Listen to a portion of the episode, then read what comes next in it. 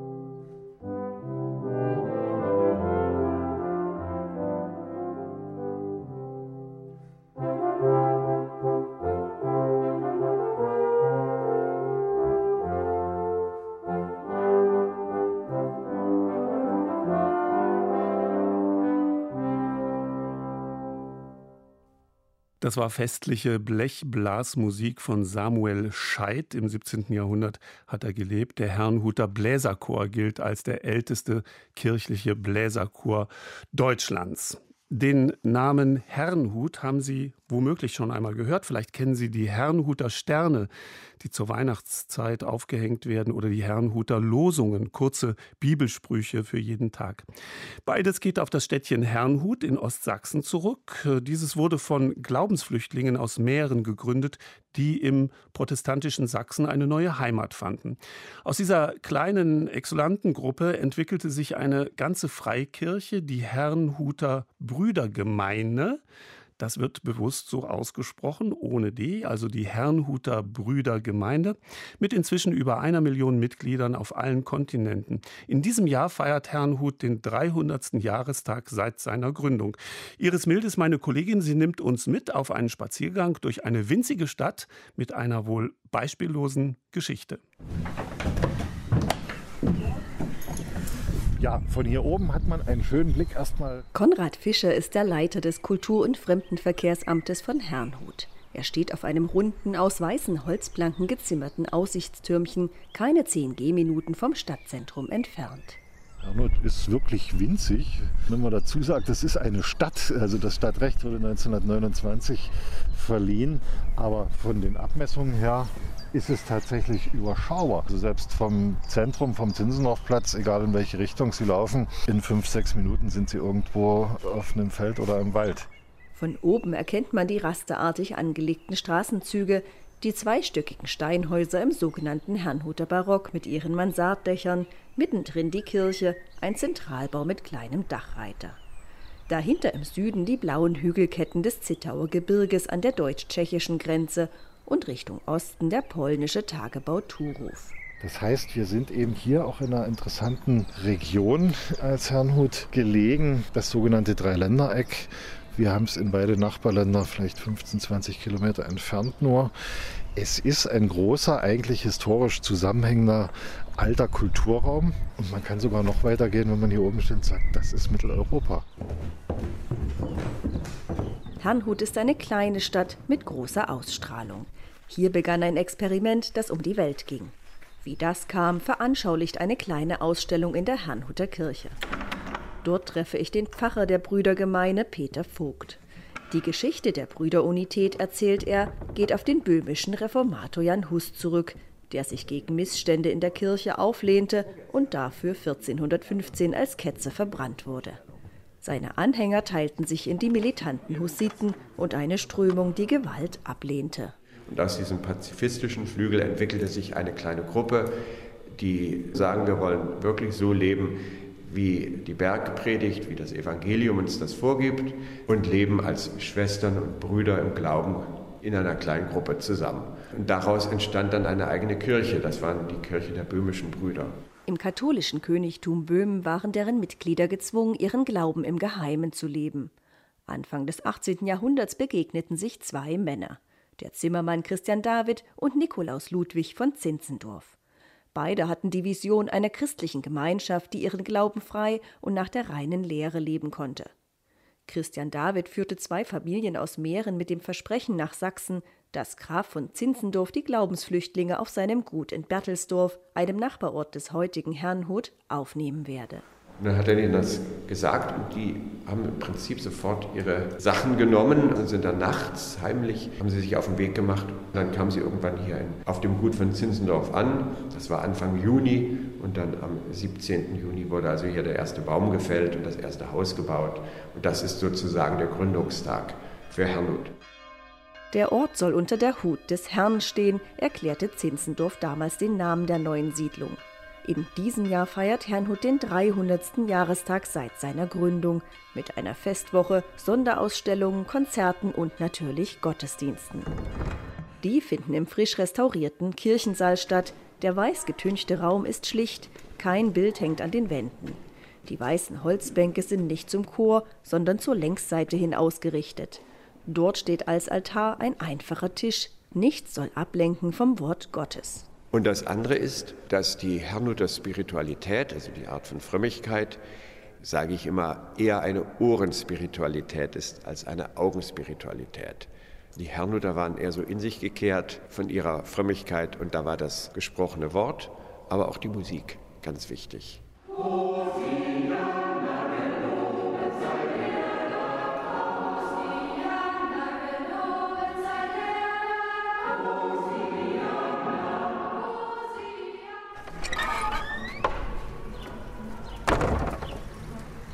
Gemeinsam mit dem Leiter des Kultur- und Fremdenverkehrsamtes Konrad Fischer verlasse ich die Kirche und stehe nun mitten auf dem Zinzendorfplatz, umringt von seinen herrschaftlichen Gebäuden im Herrnhuter Barock. Eine ungewöhnliche Architektur für ein so kleines Städtchen. Also der Herrnhuter Barock, der hat sich eben in Herrnhut herausgeschält als eine besonders gut erkennbare Bauweise, die vor allen Dingen so über diese Mansarddächer mit den Fenstergaben gut erkennbar ist. Ansonsten eben recht klar und einfach und schlicht gegliedert aber doch schon irgendwo ein bisschen vornehm, ein bisschen edel. Aber nicht so sehr viel Zierat, wie wir den Barock vielleicht in Dresden beispielsweise kennen. Und da ist das hier etwas zurückhaltender, Landbarock, sage ich mal. Auch heutzutage werden die Neubauten am Zinzendorfplatz wieder in diesem Stil errichtet. Inzwischen sind fast alle Baulücken geschlossen. Am letzten Kriegstag 1945 hatte ein Großbrand etwa ein Drittel der historischen Bausubstanz zerstört. Nach allen Berichten, die wir kennen, war es wohl so, dass russische Soldaten den Ort eingenommen hatten und in dem Moment von der Kapitulation Deutschlands und damit von dem Kriegsende erfahren haben und das entsprechend gefeiert haben. Mit dem Ergebnis, dass am ersten Friedensmorgen, am 9. Mai, Hanot im Zentrum zumindest in Flammen stand. Wir spazieren am herrschaftlichen Zinzendorf-Palais vorbei in den dahinterliegenden Barockgarten. An diesen grenzen die Herrnhuter Diakonie, ein Seniorenheim, eine Förderschule und ein Wohnheim für Behinderte. Alles soziale Einrichtungen der Herrnhuter Brüder. Für Kinder gibt es einen Abenteuerspielplatz und einen Streichelzoo.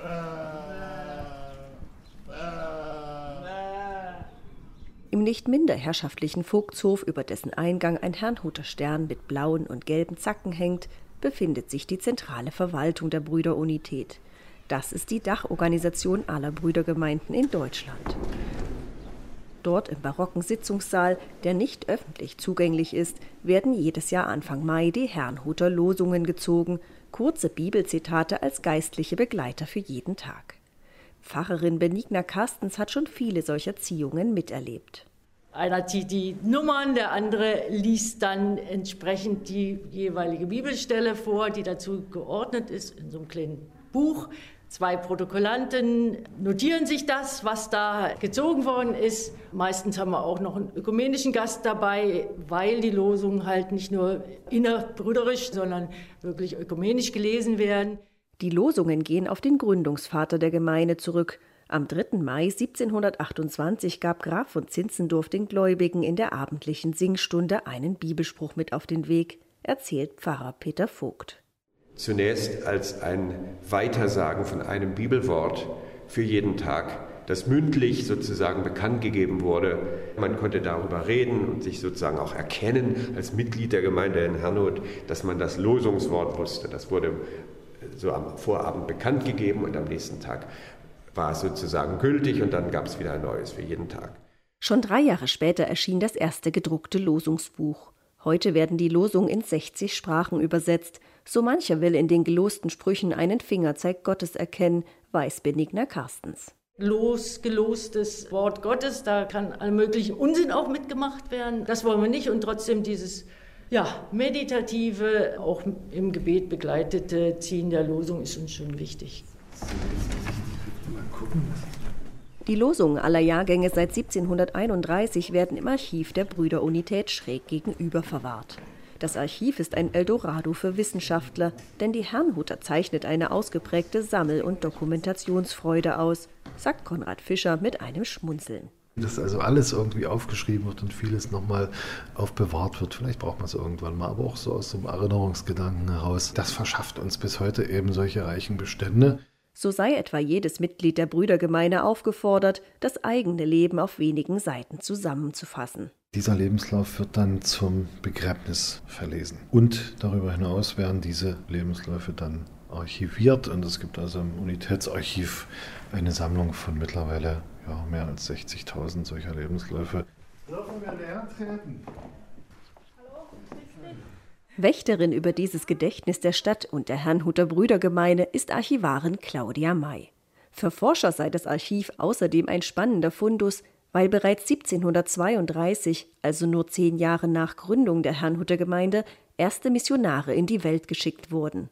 Auch deren Briefe und Aufzeichnungen schlummern im Herrnhuter Archiv. Wir haben also zum Beispiel Menschen hier gehabt, die in Tagebüchern Grönlands nach Klimadaten gesucht haben, die systematisch aufgezeichnet haben, weil sie sagen, je länger wir zurückgehen können in die Geschichte mit Aufzeichnungen zu Wetter, umso stabiler können Voraussagen in die Zukunft gemacht werden. Zu den Hochzeiten der Herrnhuter Mission verfügte die Unität sogar über eigene Schiffe.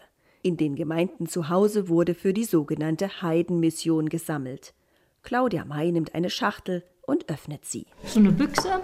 Auf jeden Fall wurde diese Schachtel auch mal als Missionskasse verwendet. Das steht noch hier drin. Besonders an der runden mit roten Blümchen verzierten Dose ist außerdem, dass sie mit Herrnhuter Buntpapier beklebt wurde. Die Herrnhuter Gemeinde übte eine große Anziehungskraft aus und wuchs stetig. Der Bau der Stadt, die Mission, die sozialen Tätigkeiten, all das musste finanziert werden. Die Herrnhuter waren geschickte und fleißige Handwerker und Geschäftsleute, deren Ruf bis zum russischen Zaren reichte. Die Marke Herrnhut war ein Selbstläufer, seien es die Zigarillos Kleine Herrnhuterin, die Herrnhuter Salbe oder Herrnhuter Schränke. Und die Herrnhuter waren erfinderisch. Also das ist die älteste mir bekannte Quelle zum Herrnhuter Papier datiert 1763. Und da steht eben hier, man nimmt zum Beispiel die Scharlachlappen der Schneider, kocht sie, dass sie die Farbe lassen und streicht mit den Fingern ordentliche Wolken aufs Papier.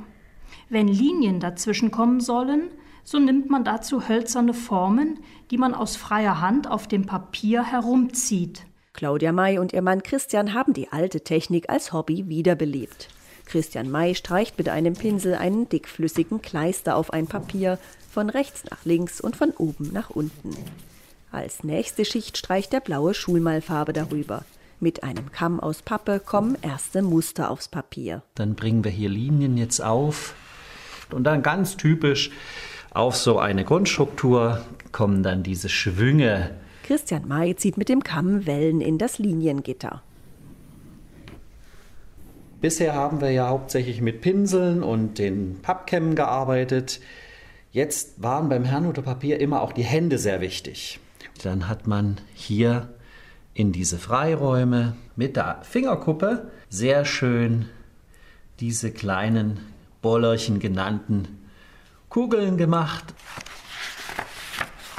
Im Archiv der Brüderunität befinden sich unzählige Bücher, die mit den farbenfrohen, reich gemusterten Kleisterpapieren eingeschlagen sind.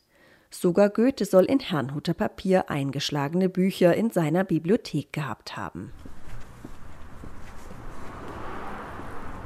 Im Gegensatz zum Herrnhuter Buntpapier sind die Herrnhuter Sterne heute überall in der Zinzendorfstadt präsent. Die zugehörige Manufaktur ist einer von mehreren Wirtschaftsbetrieben der Brüderunität. Besucher können in einer modernen Schauwerkstatt einem Dutzend Frauen beim Formen und Kleben der einzelnen Spitzen zuschauen.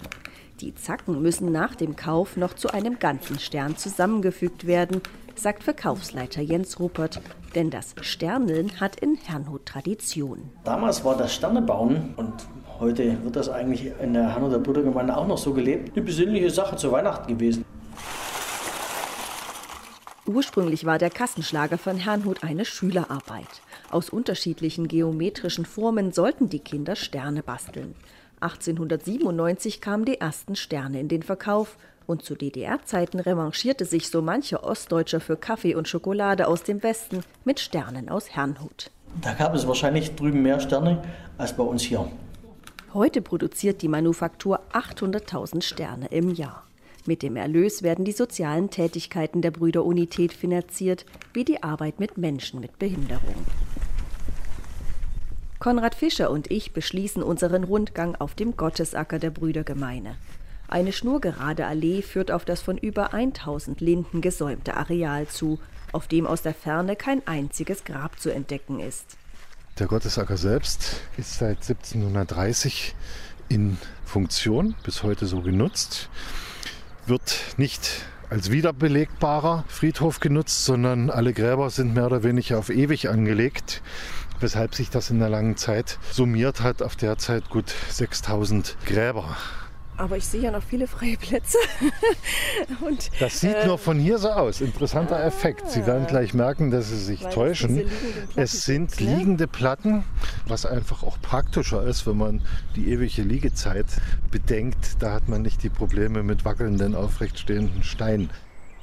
Die kleinen Steinplatten sind mit Moos bewachsen. Familiengräber gibt es nicht. Es wird der Reihe nach bestattet. Denn vor Gott sind alle gleich. Und durch den Friedhof verläuft wie durch den ganzen Ort eine unsichtbare Grenze. Die Grenze der Geschlechtersymmetrie. So etwa gab es in der Kirche die Schwestern- und die Brüderseite. In der Kirche spielt diese Trennung heute keine Rolle mehr, auf dem Friedhof schon.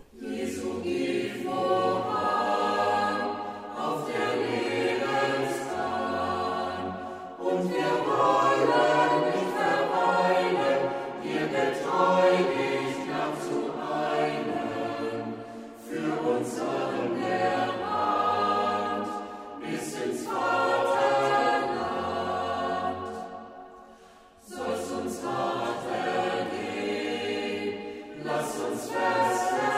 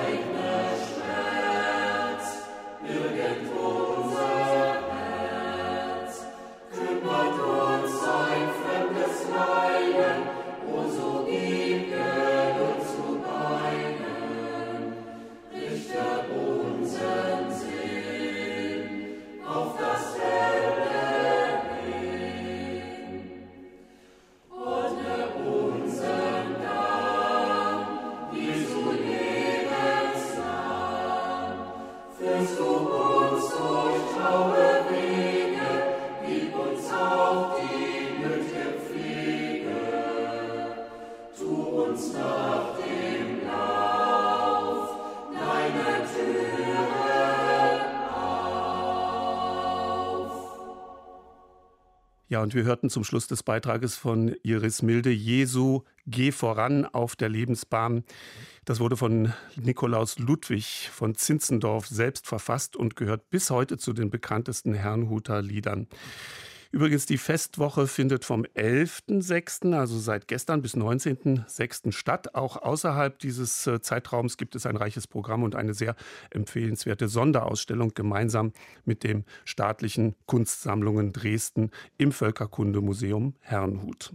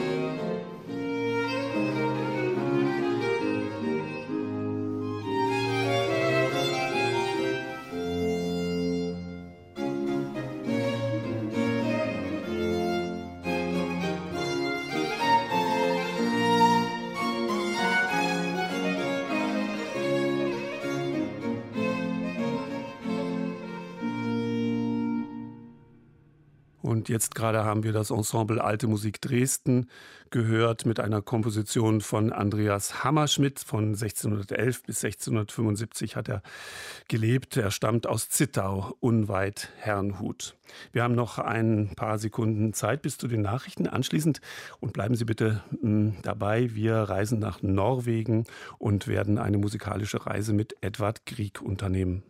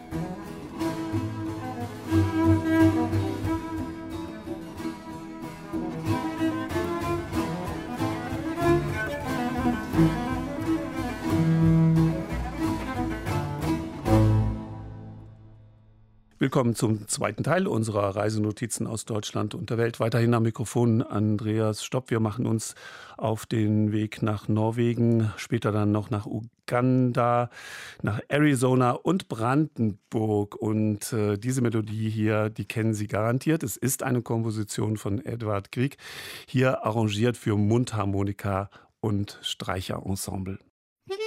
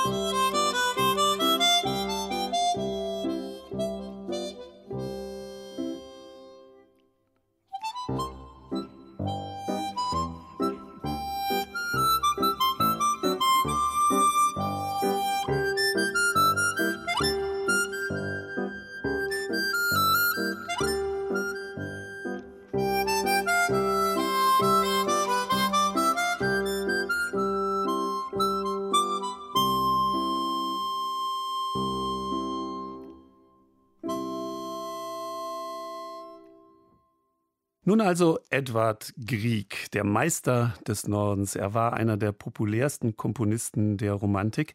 Gerade weil er leidenschaftlich nach einer norwegischen Musiksprache suchte, fand er auch international Beachtung. Gemeinsam mit Henrik Ibsen machte er Per Gynt als Nationalhelden unsterblich. Mein Kollege Stefan Schumann hat sich aufgemacht zu einer musikalischen Reise durch ihre Heimat.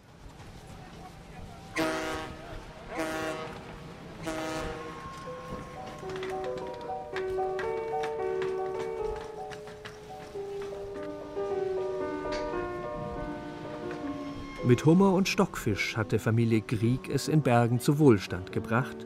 Vater Alexander fungierte überdies als britischer Konsul. Die alte Hansestadt hat sich ihr offenes Wesen bis heute bewahrt und gilt seit je als Norwegens Kulturhauptstadt.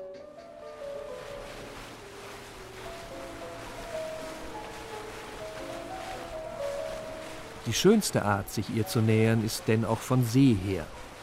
Von einem Gänsegeschwader eskortiert, gleitet die Fähre durch den Archipel der vorgelagerten Inseln. Das Meer glitzert im Morgenlicht. Der Geruch von Salz und Wald, die scheue Sonne, die granitenen Höcker der Schären, der rege Schiffs- und Bootsverkehr, all das vereint sich zu einem echt skandinavischen Empfang.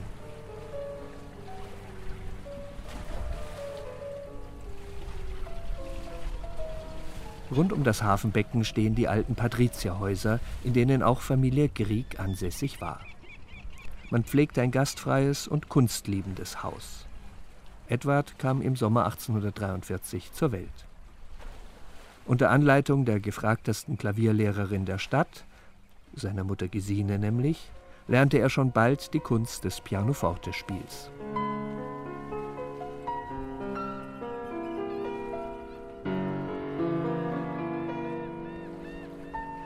Körperlich zierlich fehlt es ihm dennoch nicht an Selbstbewusstsein. Sich einzufügen war seine Sache nie. An der Tanksschule zitiert ihn eine bemerkenswerte Gedenktafel mit den Worten Diese Schule war mir zutiefst zuwider.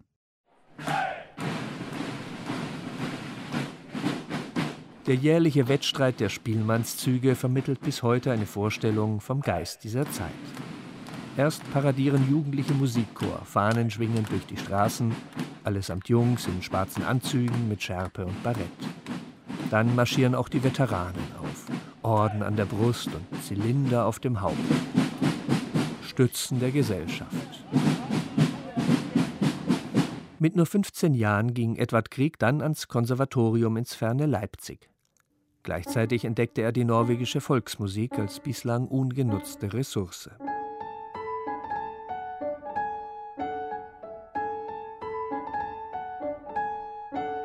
(1866) übersiedelte er nach Christiania ins heutige Oslo.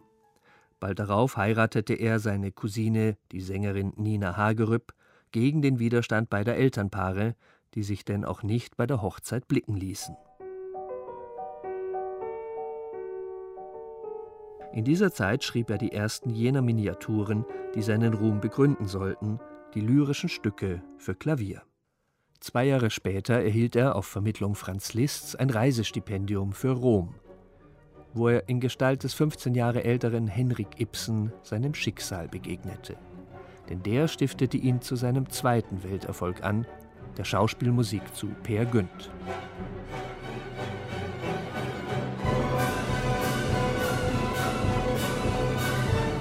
Mit diesem Helden hielten die beiden ihren Landsleuten einen Spiegel vor.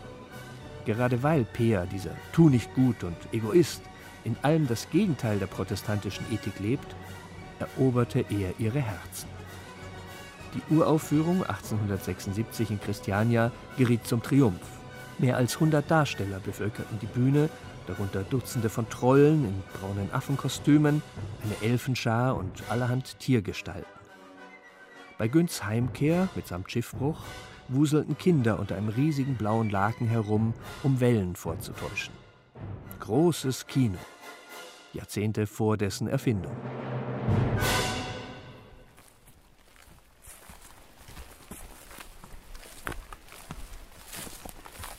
Günths Jagdgründe liegen rund um den Gjendesee, der schmal wie ein Fjord im Herzen von Jotunheim entklafft, dem Heim der Riesen mit seinen 40 Zweitausendern. Schon der junge Ibsen, aber mehr noch der naturbegeisterte Grieg gingen hier auf Wanderschaft. Hierher entführt Per Günd auch die Braut, nur um ihr am nächsten Morgen den Laufpass zu geben. Vor allem aber will er hier seinen berühmten Stunt mit dem Rentier hingelegt haben, den Sprung über die Klippe in den See. Abwärts ging's, da war kein Halten. Am Bergsee von Gorlau wird dieser bedenklichen Gestalt heute jeden Sommer ein Festival gewidmet, mit Blick über den spiegelnden See und die hinreißende, von der Eiszeit weiträumig modellierte Landschaft, aus der dieser Stoff stammt.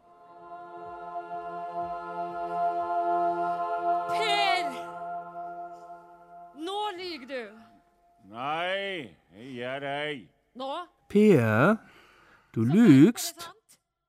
Aus einer kleinen örtlichen Initiative hervorgegangen, hat das Freilichtspektakel längst Kultstatus erlangt und zieht auch immer mehr ausländische Besucher an.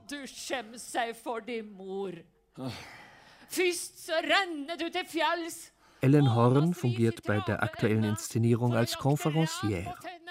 Als Schauspielerin und Regisseurin hat sie Ibsens Gestalten wiederholt auf die Bühne gebracht, hat viele Jahre das Ibsen-Festival in Oslo geleitet und war schließlich auch norwegische Kulturministerin. Ibsens psychologischer Einblick, erklärt sie, ist der Schlüssel zur Erklärung, warum wir nicht aufhören können, uns mit ihm und Günd zu beschäftigen. Why is the Storting they appoint one prize every year to a Norwegian person, which is the Per Gynt Prize? Wie kommt es, fragt sie, dass der einzige Preis, mit dem das Parlament alljährlich eine Persönlichkeit auszeichnet, nach Per Günd benannt ist? Obwohl der doch ein Verlierer, ein Verräter ist, alles andere als ein Held. He has discovered very strong things about the female psychology. Horn attestiert Ibsen überdies, er habe tolle Sachen über die weibliche Psychologie herausgefunden und wunderbar frei und offen darüber geschrieben.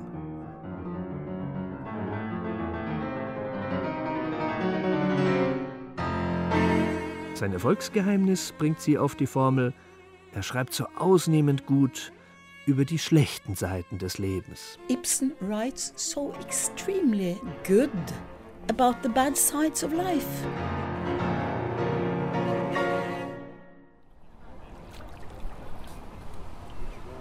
Nach dem Sensationserfolg des Per Günd verbrachten Edward und Nina die Sommer am Hardanger Fjord, der östlich von Bergen weit verzweigt ins Land hineinragt. Ihr macht euch keine Vorstellung darüber, wie schön es hier ist. Die himmelhohen Felsen, schneebedeckt bis zum Meer hinunter, diese Millionen von malerischen Stellen. Erleichtert durch Dampfschiffe und eine zunächst noch bescheidene Hotellerie entwickelte sich zu dieser Zeit der Tourismus. Norwegen entdeckte sich selbst. Als heroische Gegenwelt zum bürgerlichen Alltag wurden die heimischen Naturwunder populär. Die Nationalromantik kam auf Touren. Mehrfach quartierten die Griegs sich auch am Rande der Hardanger Widder ein, einer baumlosen, grandios unwirtlichen Hochebene zwischen dem Hardanger und dem Oslofjord. Über ihre Kanten stürzen zahlreiche Wasserfälle senkrecht ins Nichts. Hier oben der banalen Welt entrückt, fühle ich mich freier, unabhängiger und wage mehr als unten im Tal.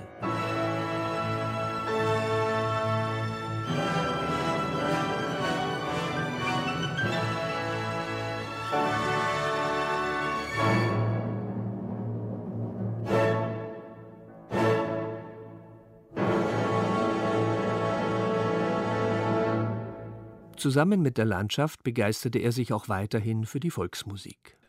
In Westnorwegen war und ist die Hardanger Fiedel das Instrument der Wahl. Ein wahres Schmuckstück. Der Korpus ist mit schwarzen Tuscheornamenten bemalt, Griffbrett und Seitenhalter sind mit Perlmutteinlagen geschmückt, oft auch die Kanten. Sie kommt zu Hause oder auch draußen im Dorf zum Einsatz, auf Tanzböden und bei Familienfesten, insbesondere bei Hochzeiten.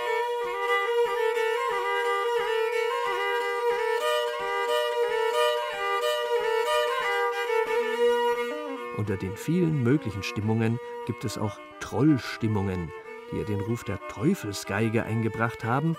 Und in der Tat mag man kaum glauben, dass hier nur ein Geiger und eine Geige am Werke sind.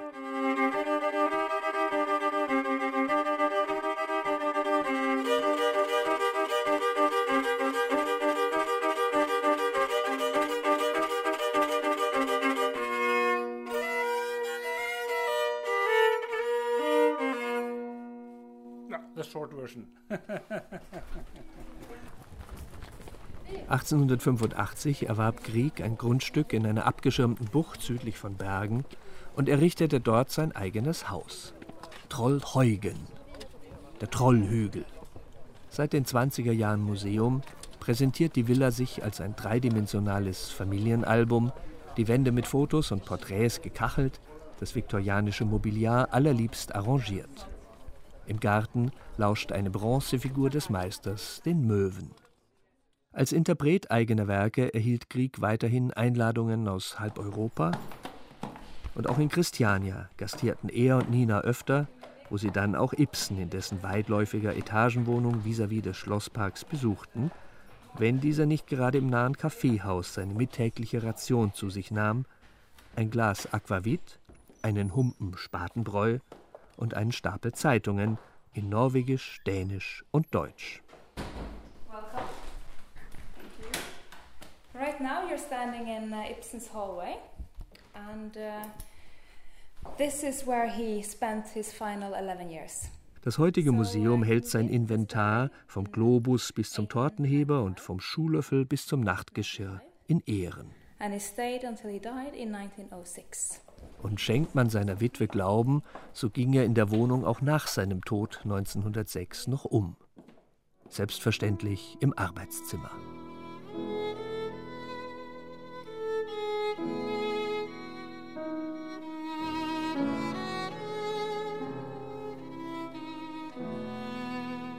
Ein Jahr später starb auch Edward Grieg. Nina überlebte ihn um fast 30 Jahre. Heute pilgern jedes Jahr 80.000 Besucher aus aller Welt nach Trollteugen, um ihm und seiner Musik nahe zu sein.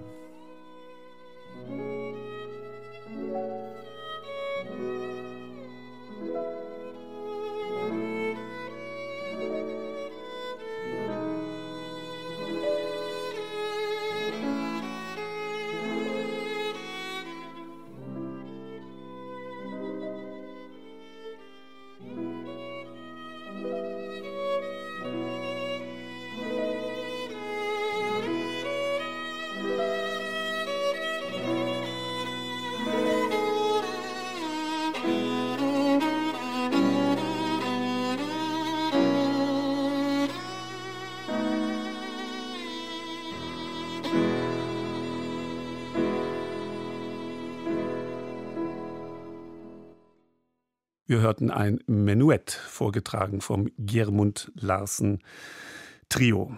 Jetzt Musik des Volkes der Baganda in Uganda. Dahin reisen wir jetzt. Kinder, so wird hier beschrieben und besungen, sind eine Quelle von Stolz und Energie. Besonderes Ereignis immer wieder die Geburt von Zwillingen. Man spricht diesen besondere spirituelle Kraft zu. Jede religiöse Zeremonie beginnt mit einem Aufruf an die Zwillinge.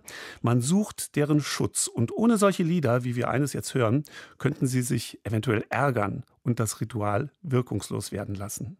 ziwuuna bulungi eŋŋoma ziwuuna ziwuuna ziwuuna nnyo nti eŋŋoma ziwuuna ziwuuna ziwuuna bulungi eŋŋoma ziwuuna ziwuuna ziwuuna bulungi eŋŋoma ziwuuna ziwuuna ziwuna nnyo ti engoma zitujja. Zitujja. Ziwuna nnyo mbwe engoma zitujja. Ziwuna weyere nalongo weyere. Weyere. Nalongo yeisa yakeyo weyere nalongo weyere. Weyere. Nalongo yeisa yakeyo weyere nga bedda bwe tweyera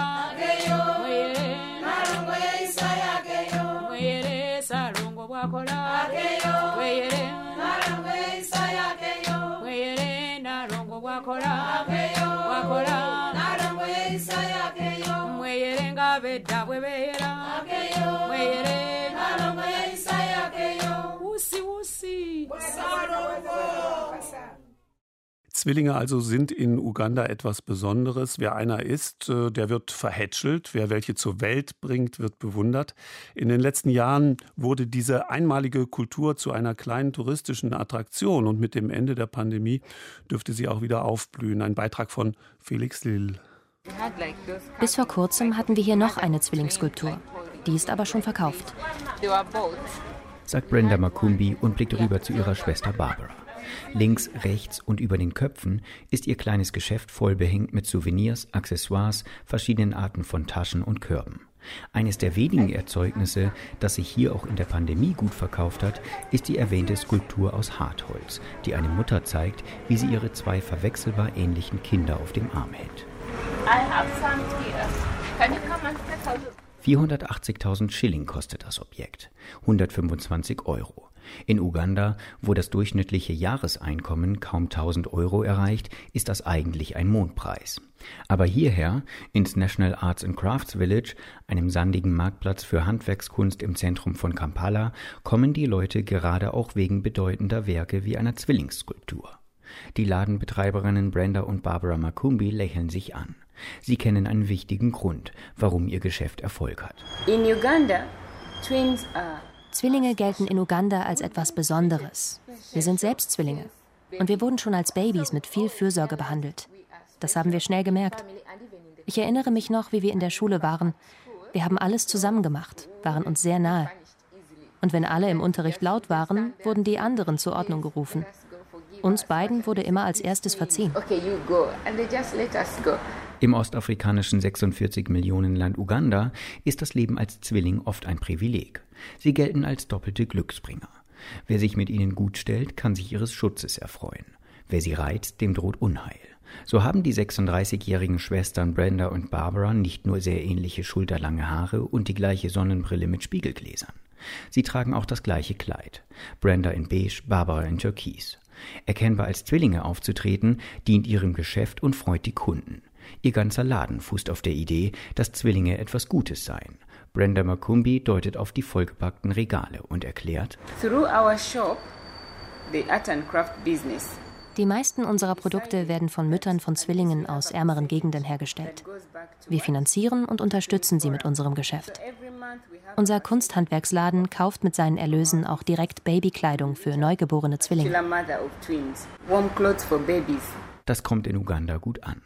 Die Tradition, Zwillinge zu huldigen, gibt es hier schon lange. Sie stammt aus der vorkolonialen Zeit, ist viel älter als die britische Besatzung ab dem 19. Jahrhundert und die große Liebe der Menschen zu Jesus Christus, Fußball oder schwarzem Tee. Die vereinten Kräfte und die oft schier telepathische Verbindung, die Zwillinge zueinander haben, gelten als geradezu übernatürlich.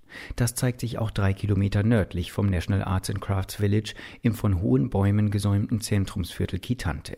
Hier führt eine junge Frau mit südasiatischem Teint namens Hope durchs Uganda Museum. Zwischen Vitrinen mit Speeren, Fellen und kleinen Hütten hebt sie ein Artefakt aus Bast hervor. Yes, this is for the twins. Das hier ist eine Schale, in die die Menschen schon vor Jahrhunderten Gaben gelegt haben. Wenn jemand im Dorf Zwillinge zur Welt brachte, legten die Nachbarn Geld in diese Schale. Das Geld durfte dann niemand anrühren. Aber die Gefahr, dass sich zum Beispiel die Eltern daran bereichern, bestand eigentlich auch nie. Sie wurden ja selbst beschenkt. Denn auch die Eltern seien Respektspersonen. Eine Frau, die Zwillinge zur Welt bringt, erhält fortan den Ehrentitel Nalongo. Der Vater wird zum Salongo. Junge Paare beten manchmal dafür, dass sie auch Nalongo und Salongo werden. Auch ich habe das schon gemacht.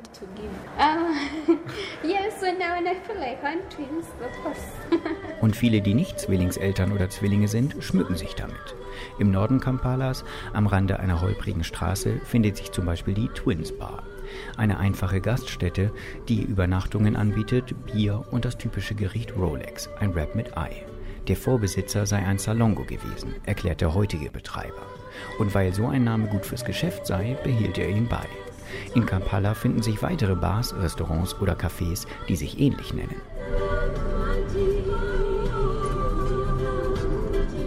Gerade im afrikanischen Kontext ist diese Huldigung von Zwillingen bemerkenswert. Im westafrikanischen Nigeria werden sie teilweise bis heute als schlechtes Omen angesehen, manchmal sogar getötet.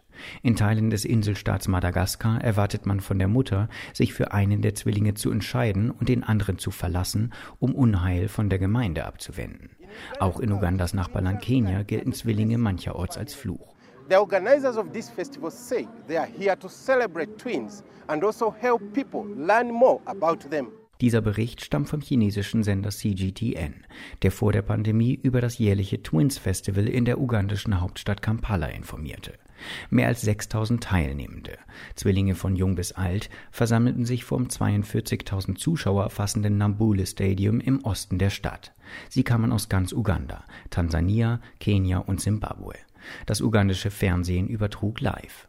Die Schöpferin des Events heißt Barbara Kaija, Chefredakteurin der ugandischen Staatszeitung New Vision.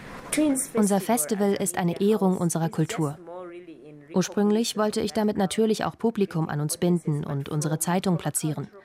Mit Zwillingen würde das gut funktionieren, dachte ich. Aber es ist mittlerweile viel größer geworden. Unsere Marketingabteilung ist schon richtig beschäftigt. Nachdem es in der Pandemie zwei Jahre lang nur online stattfand, soll es dieses Jahr im August wieder draußen steigen. Es ist ein großes Familienfest. Es gibt Talentshows, Musik, Tanz, Spiele. Wir wollen auch Modeshows und Kochkurse machen. Barbara Kaija, eine ältere Frau mit kurz geschorenen Haaren, sitzt in ihrem Büro und schmiedet große Pläne, nicht nur für ihre Zeitung. Das müsste zu unserer nationalen Marke werden. Wir hatten auch schon Gespräche mit der Tourismusbehörde. Sie waren schon so weit, Zwillinge aus anderen Ländern herzubringen, um es zu einem globalen Fest zu machen. Durch die Pandemie wurde dies erstmal zunichte gemacht. Nun aber sollen diese Überlegungen neu aufgenommen werden. Am Festival in diesem August werden auch Barbara und Brenda Makumbi, die im Land mittlerweile zu einer Bekanntheit geworden sind, wieder dabei sein. Sie haben sich einen besonderen Auftritt ausgedacht. Was das genau sein wird, verraten sie aber noch nicht. Zumindest in Uganda freut man sich schon drauf. Soweit also Kollege Felix Lill mit diesem Bericht über Zwillinge in Uganda. Uganda, ein Land, äh, das unter Hunger leidet. Ein traditionelles Liebeslied aus dem Hochland Ugandas jetzt. sana.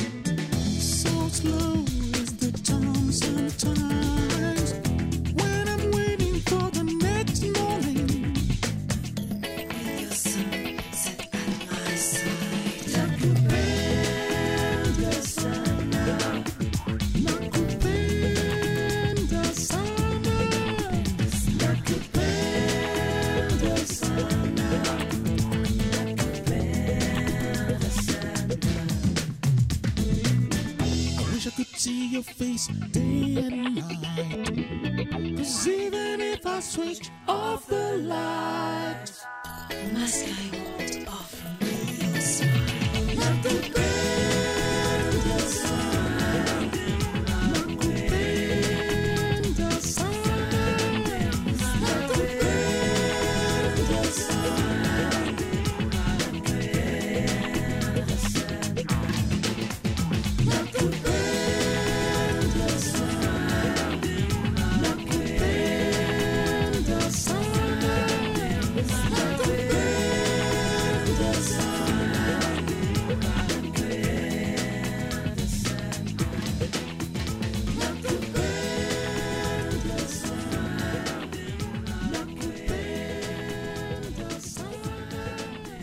Zu beiden Seiten der amerikanisch-mexikanischen Grenze liegt im Südosten des US-Bundesstaates Arizona ein Naturschutzgebiet. Seine Entstehungsgeschichte ist einzigartig. Es ist nämlich das Lebenswerk einer Frau, Valère Clark. Vor 40 Jahren zog sie von der US-Ostküste hierher und entdeckte als Greenhorn die Geheimnisse der Natur. Mithilfe einer uralten Tradition hat sie die ausgelaugte Erde wieder fruchtbar und zu einem Wildlife-Habitat gemacht. Rebecca Hillauer hat dieses Naturschutzgebiet in Mexiko mit Valère Clark besucht und sie hat nicht schlecht gestaunt. I started really with no plan at all. I Ich habe ohne jeden Plan angefangen.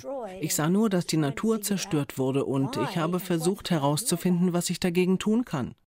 Ich bin im Südwesten der USA, in der Stadt Tucson, Arizona. Mexiko ist zwei Autostunden entfernt. Ein Freund hatte mir vor einem Jahr einen Link zu einem Naturschutzprojekt hier im Grenzgebiet gemailt. Eine Fläche von rund 30 Kilometer mal 20 Kilometer ausgelaugte Erde sei zurückverwandelt worden zu einem fruchtbaren Habitat für Wildtiere und Pflanzen. Mein Entschluss stand fest. Ich wollte die Frau kennenlernen, die das vollbracht hat. Ihr sitze ich nun gegenüber, Valère Clark, grazil, halblange blonde Haare, 80 Jahre alt. Over time, such huge benefits came from it. Im Laufe der Zeit sahen wir enorme Verbesserungen. Es war eine so große Veränderung, dass Wissenschaftler kamen und untersuchten, was passiert war. Und sie machten mir klar, dass das, was ich getan habe, einfach nur indem ich die Natur beobachtete, ohne jegliche Vorkenntnisse, wahrscheinlich das Wichtigste war, was ich angesichts des Klimawandels hätte tun können. Was probably the most important thing in the face of climate change I could have done. Das Dreieck zwischen den US-Bundesstaaten Arizona, New Mexico und dem mexikanischen Bundesstaat Sonora zähle zu den artenreichsten Ökotopen der Welt, berichtet Valère Clark. Das sei bei ihrer Ankunft vor 40 Jahren anders gewesen. When I first came, I didn't see any wildlife. I mean, I didn't even see a mouse. Als ich hierher kam, sah ich anfangs nicht einmal eine Maus. Das änderte sich schnell, als wir Wasser hierher brachten. Wir sahen Schlangen und Nagetiere, dann sahen wir Rotluchse. In den Bergen Bären und Berglöwen. Jetzt haben wir zwei Jaguare, die aus dem Süden gekommen sind. We now have two jaguars that have come up from the south. Valère Clark bietet mir an, sie ins Naturschutzgebiet drüben in Mexiko zu begleiten. Wir verabreden uns für den folgenden Dienstag in der Grenzstadt Douglas. Nach drei Tagen ist es soweit.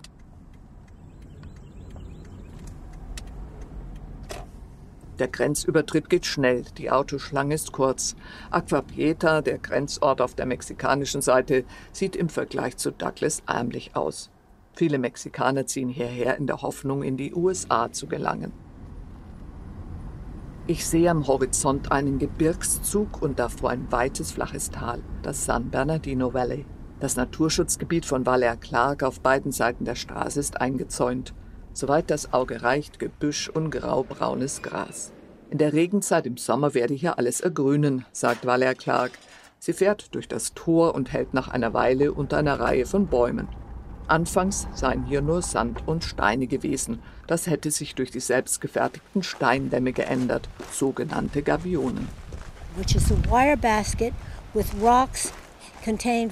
it. Das ist eine Art Drahtkorb mit Steinen darin, der von einem Ufer zum anderen reicht. Im Flussbett dahinter sammelt sich das ganze Sediment und erhöht nach und nach das Flussbett. An dieser Stelle hier haben wir es um fast fünf Meter erhöht. Wir heben das Flussbett an, damit das Wasser wie früher über die Ufer fluten kann und die Erde im ganzen Tal feucht bleibt.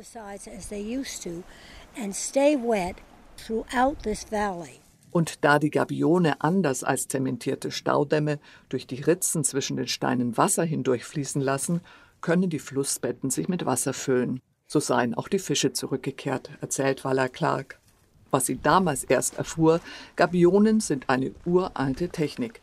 Die mexikanischen Steinmetze, die sie anheuerte, kannten sie alle.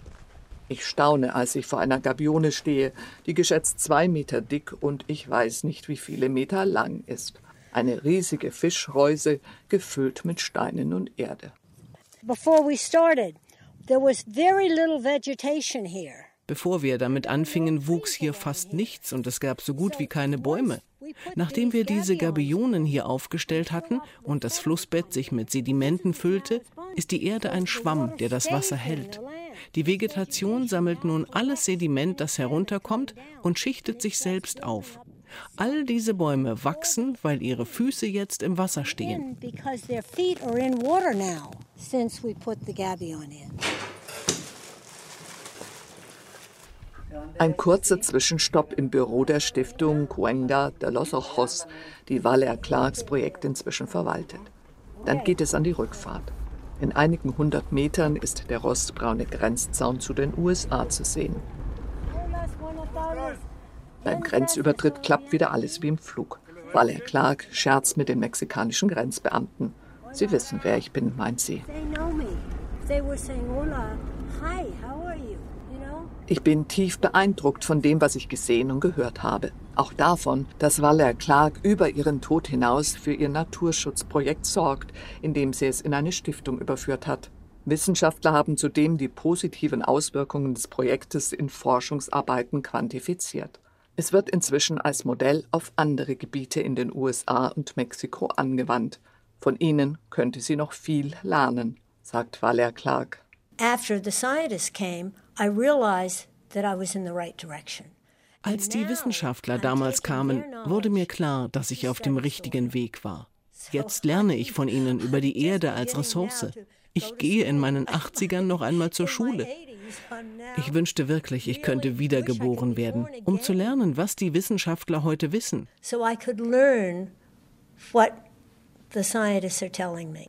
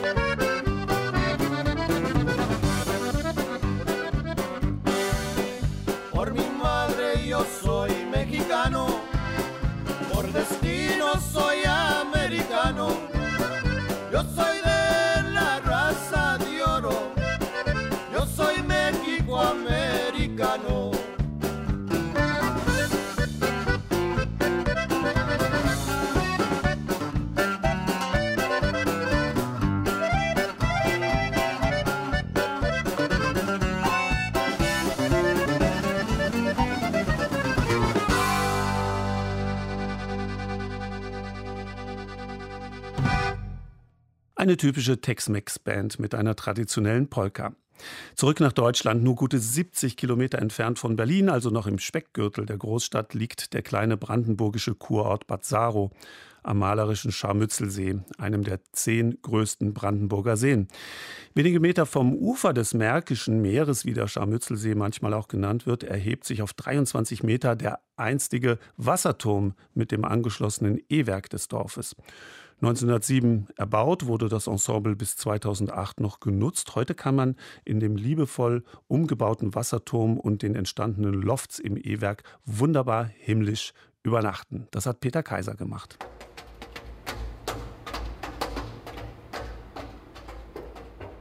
Für uns sind Türme sowieso schon seit langem nicht nur architektonisch, aber auch äh, von der Nutzung her und von dem, was sie ausdrücken, total interessant. Also man kommt rein, die Tür hält hinter einem ein Schloss und man ist in diesem runden, starken Gebäude auf einmal wirklich ganz für sich und kann dann ganz nach oben gehen und von da über alles drüber gucken. Nur eine Autostunde von Berlin entfernt, im hauptstädtischen Speckgürtel noch, liegt der Kurort Bad Saro am Scharmützelsee, den Theodor Fontane das Märkische Meer nannte. Ein paar Meter vom Ufer entfernt erhebt sich auf 100 Stufen und 23 Metern der 1907 erbaute Wasserturm des Ortes. Die Architektin Heike Wittenbecher sagt, wenn man ganz oben im Turm mit dessen neuem gläsernen Aufsatz steht, hat man Die Kombi aus dem Gefühl, irgendwie, ich bin hier in meinem Turm und kann aber alles sehen, was draußen um mich rum ist. Und meistens ja, unsere Türme sind ja eigentlich immer an entweder schönen Meeren wie der Ost- oder der Nordsee oder eben am wunderschönen Scharmützelsee.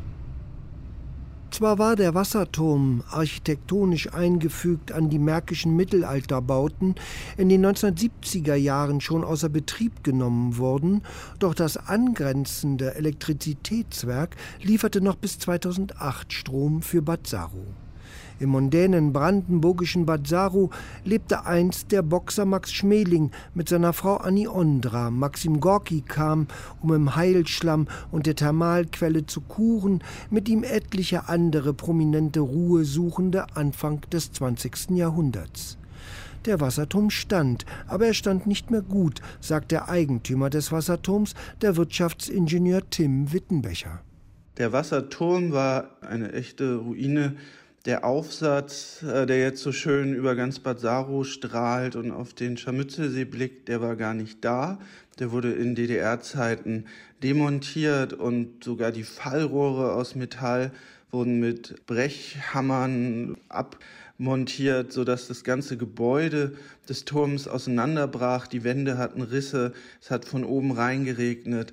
Dieser Wasserturm musste von uns in ganz enger Zusammenarbeit mit Restauratoren und vor allem dem Denkmalamt wieder aufgebaut werden.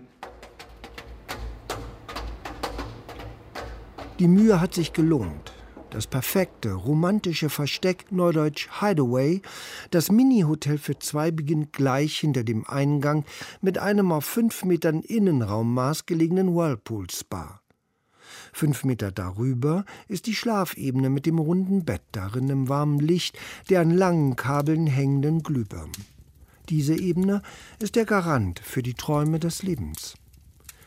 Wenige Stufen auf der spiralförmigen Treppe weiter hinauf ist der frei hängende Kamin und noch ein paar Stufen weiter die Aussichtsebene mit dem Glasaufsatz. Eingekuschelt in frei hängende Bubble Chairs hier ist dann die Sicht weit, an guten Tagen sogar über die märkischen Baumkronen hinweg bis nach Berlin. Unsere Gäste sind ganz, ganz vielfältig.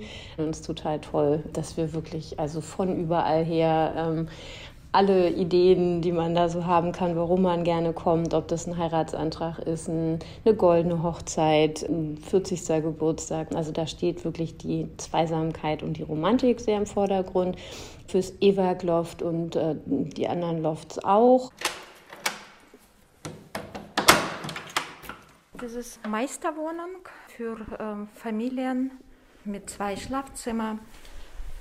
Gern zeigt die aus Russland stammende Mitarbeiterin Olga Fenn, die das Ensemble seit dessen neuem Hotelleben täglich betreut, die anderen Unterkünfte im einstigen E-Werk, etwa die ehemalige Meisterwohnung. Wo genügend Platz für vier bis sechs Personen. Highlight ist das an der Decke aufgehängte Schaukelbett. Extra wurde für Wasserwerk eingefertigt. Dann gibt es noch die anderen Lofts und die Terrasse und den See, den Blick, die Ruhe. Und manchmal, erinnert sich Olga Fenn, wird sie noch angesprochen von älteren Herren, die einst hier im E-Werk und dem Wasserturm arbeiteten. Die wussten noch, wie das früher aussah. Ich leider nicht. Ja. Ja, wie ist das jetzt? Ist das alles umgebaut? Und was ist das jetzt ein zweites Stockwerk und so weiter? Die war einfach sehr interessiert, wie jetzt aussieht. Ja. Einmal war ein Mann hier und der hat dann mir erzählt, dass ganz oben war ganz anderes sah aus, ja. Und äh, ja, wie gesagt, da kam bei ihm natürlich äh, schöne Erinnerungen, aber er war begeistert, so wie das jetzt aussieht. Soweit Peter Kaiser also aus und über Bad Saro. Das war der Sonntagsspaziergang für heute. Ich freue mich auf nächste Woche. Schalten Sie bitte gerne wieder ein zu den neuen Reisenotizen aus Deutschland und der Welt. Kein schöner Land. Das möge Sie in einen angenehmen Nachmittag begleiten. Am Mikrofon war Andreas Stopp.